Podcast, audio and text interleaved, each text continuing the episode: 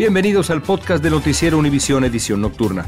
Aquí escucharás todas las noticias que necesitas saber para estar informado de los hechos más importantes día con día.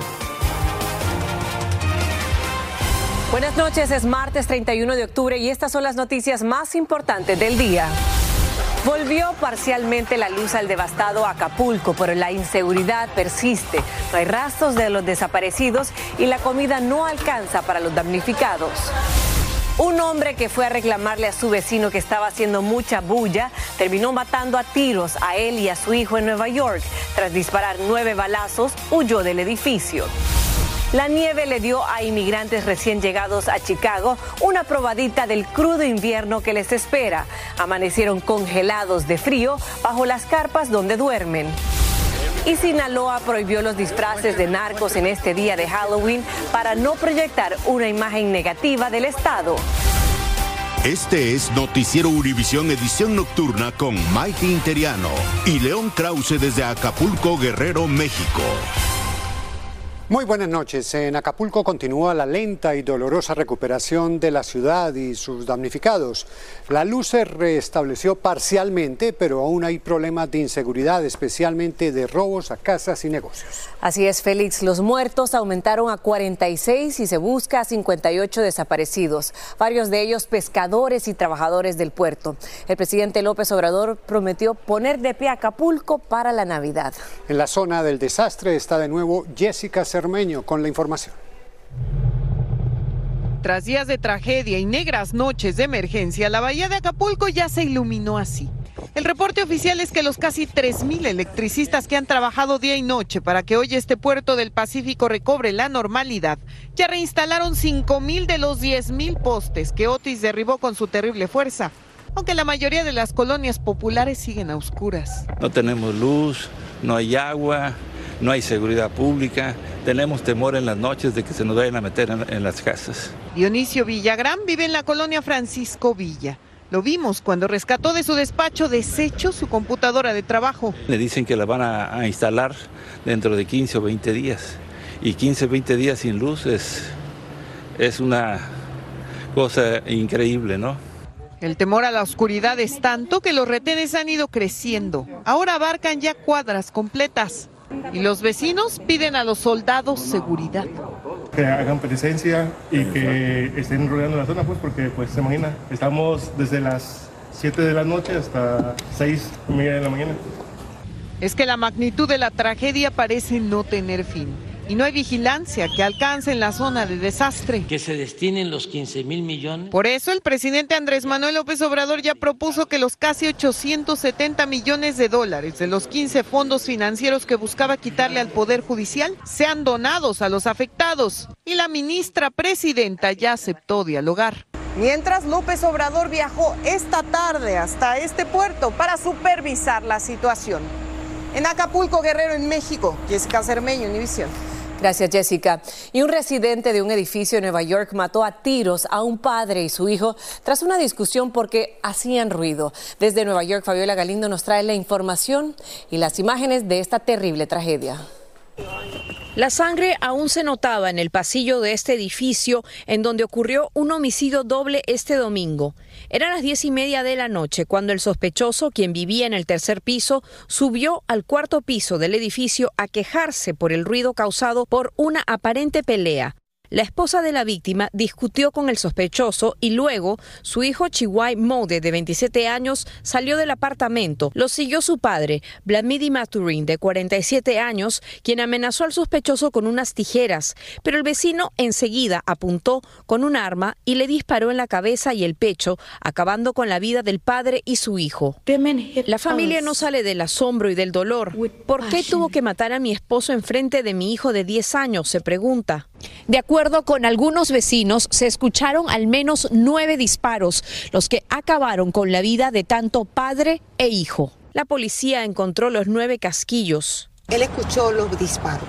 La tranquilidad en este vecindario, dice, ahora no existe. Los problemas se resuelven hablando, pero las personas no, no tienen ese mismo sentido. Mientras la familia de la víctima asegura que el vecino de abajo estaba golpeando su techo antes de subir. Y a pesar de tocar la puerta del apartamento del sospechoso no recibimos respuesta. La policía reveló que el vecino llamó seis veces antes para quejarse por la bulla. El sospechoso identificado como Jason Paz de 47 años está prófugo y la policía pide al público con información que contacte a las autoridades. En Brooklyn, Nueva York, Fabiola Galindo, Univisión. La batalla entre el gobierno federal y el de Texas por las barreras en la frontera tiene un nuevo capítulo. Una jueza ordenó a los agentes de inmigración que no corten ni retiren la cerca con alambres de púas que dejan instaladas entre Eagle Pass y México para impedir el cruce de indocumentados. Marlene Guzmán tiene más detalles de esta disputa. El gobierno estatal de Texas logra una victoria temporal en su demanda por impedir que agentes fronterizos corten, retiren o dañen el alambre de púas que instaló el Estado para asegurar la frontera y disuadir a los migrantes. Al mismo tiempo que se aproxima una nueva caravana de inmigrantes al norte de México. Si sigue la caravana, nosotros vamos Vamos hasta donde vamos a parar, solo Dios sabe. Y los que recién cruzaron nos cuentan que el alambre de púas los lastimó, pero no los detuvo. Por nuestra cuenta, pues no depende de, ningún policía ni nada. Nosotros mismos pasamos, alzamos y pusimos trapo y pasamos. La jueza del Distrito Oeste de Texas, Alia Moses, ordenó este lunes al gobierno de Biden dejar de cortar las barreras de alambre de púas temporalmente el gobierno federal no puede cortar ninguno de los alambres a no ser que sea por una emergencia médica de vida o muerte. Refiriéndose a la excepción que aplicaría en caso de que una persona esté en riesgo de sufrir lesiones físicas graves o de perder la vida. Está actuando de una manera irracional inhumana es el gobierno estatal, no el gobierno federal, en este caso específico. La decisión de la jueza es en respuesta a la moción del Estado presentada en una corte del Río hace una semana por el fiscal general de Texas, Ken Paxton, quien argumentó que agentes fronterizos estaban destruyendo propiedad de Texas y permitiendo que migrantes entraran al país. El, el gobernador Abe está haciendo lo que él puede, lo poquito poder que él tiene como gobernador para traer esa seguridad porque el presidente Biden no está haciendo su trabajo. La denuncia de Texas señala que agentes federales estaban usando maquinaria pesada para mover el alambrado. Momento que quedó captado en cámara la semana pasada en Eagle Texas. En las imágenes se aprecia a una gran cantidad de migrantes apresurándose a entrar por debajo de la barrera levantada con un montacargas en presencia de agentes de la patrulla fronteriza. Marlene, ¿hay algún pronunciamiento de la administración Biden sobre esta situación de la decisión de la juez? Félix, buenas noches. Respondieron a través del Departamento de Seguridad Nacional confirmando que piensan cumplir con la orden emitida por la Corte mientras esperan la audiencia preliminar programada para el 7 de noviembre, en la cual ambos gobiernos tendrán la oportunidad de presentar sus argumentos. Por supuesto, estaremos muy pendientes. En vivo desde San Antonio, Texas, regreso contigo, Maite, a los estudios. Muchísimas gracias, Marlene. Estás escuchando la edición nocturna de Noticiero Univisión.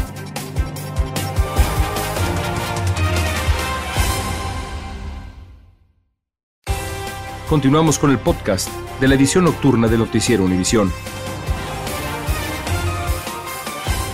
El pistolero que hirió a balazos a 15 personas durante una fiesta de Halloween en Chicago enfrenta decenas de cargos, incluso intento de asesinato. Williams Groves había sido expulsado de una fiesta el domingo pasado, luego regresó y empezó a disparar indiscriminadamente en el local donde habían unas 100 personas. La balacera causó gran pánico entre los asistentes de la fiesta que huían despavoridos buscando refugiarse de los tiros. Y ya comenzó el famoso carnaval de Halloween en West Hollywood después de tres años de ausencia por la pandemia de COVID-19. Está considerada una de las reuniones de Halloween más singulares del mundo y precisamente allí se encuentra Romy de Frías para que nos cuente cómo se vive el ambiente. Muy buenas noches, Romy, te escuchamos. Muy buenas noches. Y bueno, después de cuatro años por la pandemia vuelve este carnaval de Halloween aquí en West Hollywood. Este es uno de los más grandes y más reconocidos a nivel nacional. Y bueno, aquí te puedo decir que el día de hoy han llegado miles de personas, desde niños muy pequeños, personas adultas y de la tercera edad, con sus mejores disfraces el día de hoy. Aquí se ha cerrado aproximadamente una, un todos los residentes y personas del área puedan venir a desfilar y a disfrutar. También tenemos música y comida, los bares y centros nocturnos también están abiertos el día de hoy hasta muy tarde esta noche para que todos puedan disfrutar de esta celebración de Halloween que hasta el momento como pueden ver se ha desarrollado de forma, eh, muy bien hasta el momento. Las autoridades es lo que nos han dicho y como pueden ver el ambiente aquí es de celebración el día de hoy. Maite, regreso contigo al estudio. Se ve que es un buen ambiente, Romy, pero ¿cómo está la seguridad en estos eventos multitudinarios y nocturnos? Y bueno, como puedes ver, aquí todo es celebración, es paz, pero sabemos que en otras ciudades, como por ejemplo la ciudad de Nueva York, las autoridades estaban en alerta máxima el día de hoy. Ellos han dicho que bueno, el disfrazarse, el ponerse que ponerse capuchas, esto se presta para cualquier tipo de incidentes y por eso le estaban pidiendo a los residentes que tomaran todo tipo de precauciones, pero hasta el momento, como te digo, en todos los Estados Unidos todo se ha desarrollado de manera pacífica. Esa es toda la información que te tengo desde West Hollywood, California, Romy de Frías. Regreso con ustedes al estudio. Gracias, Romy. Y continuando en este tema, te cuento que más del 85% de los estadounidenses tiene planes para celebrar esta fecha considerada la festividad más comercial después de la Navidad. Cada hogar gastará un promedio de 108 dólares y el gasto a nivel nacional podría superar los 12 mil millones de dólares. Los disfraces más populares para este año son los de Barbie, la pareja del momento Taylor Swift y Travis Kelsey, y por supuesto no podían faltar las brujitas. Se estima que el 96% de personas se gastará el dinero en dulces, el 77% en decoración y el 69% en los disfraces. Y seguimos de Halloween porque las fiestas en el estado de Sinaloa, en México, tienen ciertas restricciones. Y es que tras la proliferación de máscaras de capos del narcotráfico como Joaquín el Chapo Guzmán, las autoridades decidieron que multarán a los que usen ciertos disfraces. Gaby Tlaseca nos dice cuáles son. A 70 igual que la blanca, mano. Ni ovidios, ni chapos, ni chapitos para los disfraces de esta noche de Halloween, al menos en Sinaloa, si se quiere evitar una multa o ser llevado frente a las autoridades. Obviamente, pues si está haciendo apología al delito con ese tipo de, de, vestimenta. La prohibición se extiende al uso de armas o cualquier tipo de material bélico de juguete, así como máscaras o insignias que hagan referencia a algún cártel de la droga. Ángel, de 11 años, compró una metralleta de juguete. Disfrazarme de sicario. ¿Y por qué quieres disfrazarte de sicario? A ver. Porque me parece divertido. En un país golpeado por la violencia, las autoridades de Sinaloa han decidido que nadie, ni esta noche de terror, puede hacer apología del delito. Los negocios también tienen prohibido vender este tipo de disfraces. Algunos comerciantes opinan que está bien la medida. Se organizaban fiestas y podía entrar gente que podía utilizar la excusa de que iba disfrazado de algo para meter armas reales. Y es que México es el tercer país en el mundo con mayor criminalidad, según el Índice Internacional de Delincuencia, elaborado por la Iniciativa Global contra el Crimen Organizado Transnacional. La gente que hoy solo quiere divertirse no está de acuerdo con esta medida. La verdad a mí no se me hace nada malo, ¿no? Porque pues es, es una fecha donde podemos disfrazarnos. Sinaloa es la cuna del cártel que lleva su mismo nombre, el cártel más grande y poderoso de México y con mayor alcance internacional según la DEA. Por eso las autoridades de Sinaloa no quieren que se haga el día de hoy apología del delito. También Sinaloa es cuna de Joaquín Guzmán Loera y de los Chapitos, hijos de este importante líder de este cártel. Por eso mismo el día de hoy las multas podrían alcanzar entre los 56 y 830 dólares en este estado. En la Ciudad de México, Gaby Tlaseca, Univisión. Y siempre hay que tener mucho cuidado con los dulces que recogen los niños en esta fecha de Halloween. Unos pequeños que disfrutaban de la fiesta en Wisconsin encontraron un clavo entre las golosinas. Los padres de los menores dijeron que cuando sus hijos comían los dulces se percataron de que uno de ellos tenía un clavo de entre 3 y 4 pulgadas, como están viendo. Y cambiamos de tema y pasamos a las dramáticas imágenes que relatan la lucha de los residentes de la isla de Maui por escapar del devastador incendio de agosto pasado que dejó casi un centenar de muertos. Cámaras corporales de policías muestran a los agentes evacuando desesperadamente a los pobladores.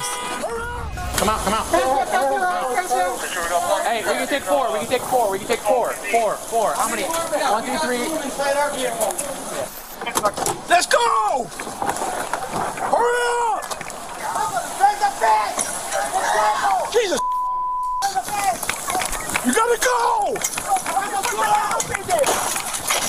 El incendio forestal que dejó en cenizas a la ciudad de La Jaina es el más mortífero en la historia de Estados Unidos.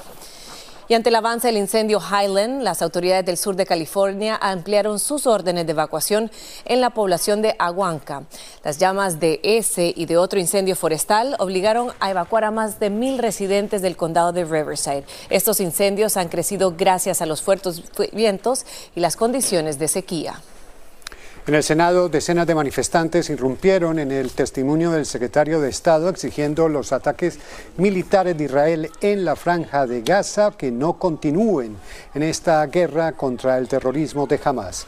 Varios exhibieron manos en alto manchadas de sangre y otros desplegaron carteles pidiendo en voz alta un cese al fuego inmediato de Israel antes de ser retirados de la Sara. Horas después de esta manifestación, un campo de refugiados en Gaza fue impactado por un ataque aéreo israelí que dejó decenas de muertos. Y la nieve se adelantó en Chicago y congeló de frío a miles de inmigrantes recién llegados a la ciudad que duermen afuera de las estaciones de policía. Muchos de ellos provienen de países donde no cae nieve pero apenas 20 minutos fueron suficientes para saber lo helada que puede llegar a ser. Algunos no creen que se acostumbren a estas nevadas de varios pies que suelen azotar en invierno a la llamada ciudad de los vientos. Varias campis se cayeron también de la nieve y apenas que fueron como 20 minutos, creo, de nieve, ¿no? Que cayeron. Ahora pues, te podrás imaginar una hora, hora y media. Fuerte porque la esposa mía se tuvo que ir para la amiga porque se me estaba trancando por el frío. La Autoridad de Transporte de Chicago envió autobuses con calefacción a las estaciones de policía para que los inmigrantes puedan protegerse del frío. Continuamos con el podcast de la edición nocturna de Noticiero Univisión.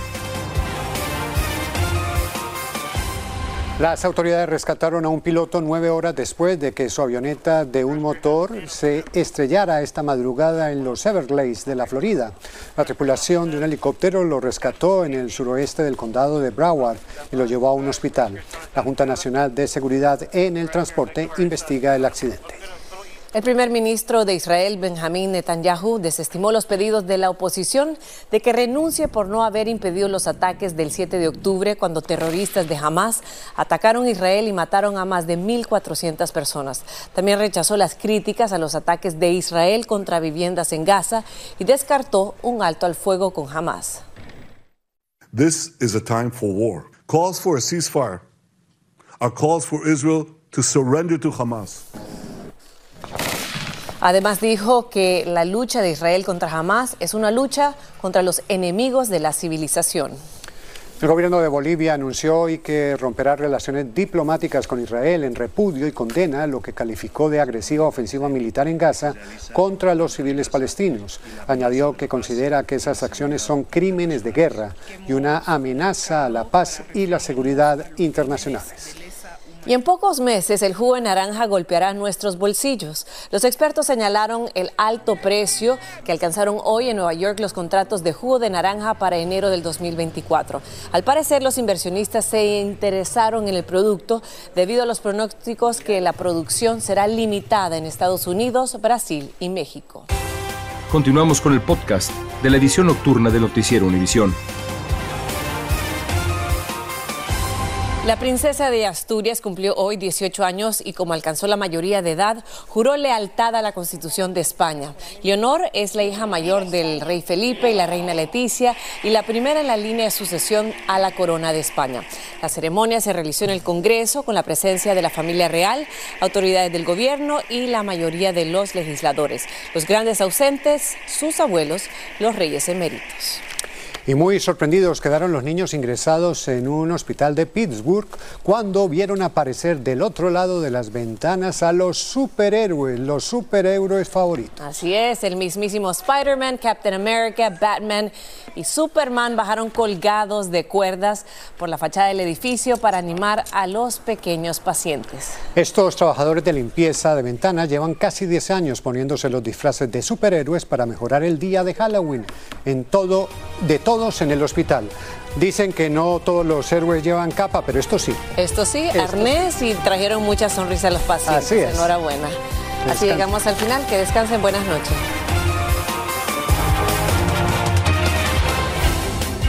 Gracias por escucharnos. Si te gustó este episodio, síguenos en Euforia, compártelo con otros, públicalo en redes sociales y déjanos una reseña.